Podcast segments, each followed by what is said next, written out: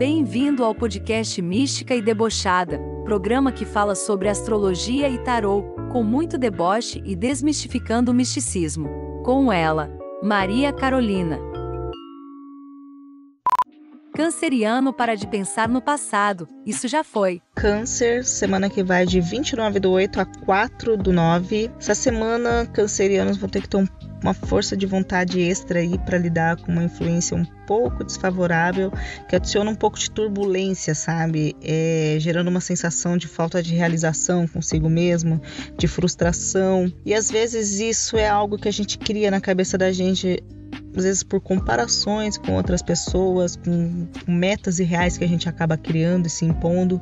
Então essa semana tem um pouco disso, tá? Não se cobre em excesso e não ache que aquilo que você fez é tá horrível, tá ruim, entendeu? Que qualquer outra pessoa faz pior, porque se a gente sempre for ficar olhando e reavaliando as coisas, a gente sempre vai achar um defeito, tá? Então, cuidado com isso. Isso acontece por conta de ego inflado, de orgulho, de uma sensação irreal às vezes de ter uma compreensão maior e uma aptidão maior do que se tem para as coisas. Acho que cada um tem aí uma, um talento e a gente não deve tentar é, nem pesar demais a mão e nem ir com muita sede ao pote, né? Tudo tem um tempo e a gente tem que respeitar o nosso tempo de aprendizado de cada situação onde quer que cada um esteja aí na sua vida. Esse ego faz com que você fique um pouco mais egoísta, tá? E enxergue só o seu lado e não veja as, suas, as pessoas que estão ao seu lado, entendeu? Te ajudando, e muitas vezes fazendo com que se torne viável você ter sucesso naquilo que você faz também. Então, tenha um pouco mais de humildade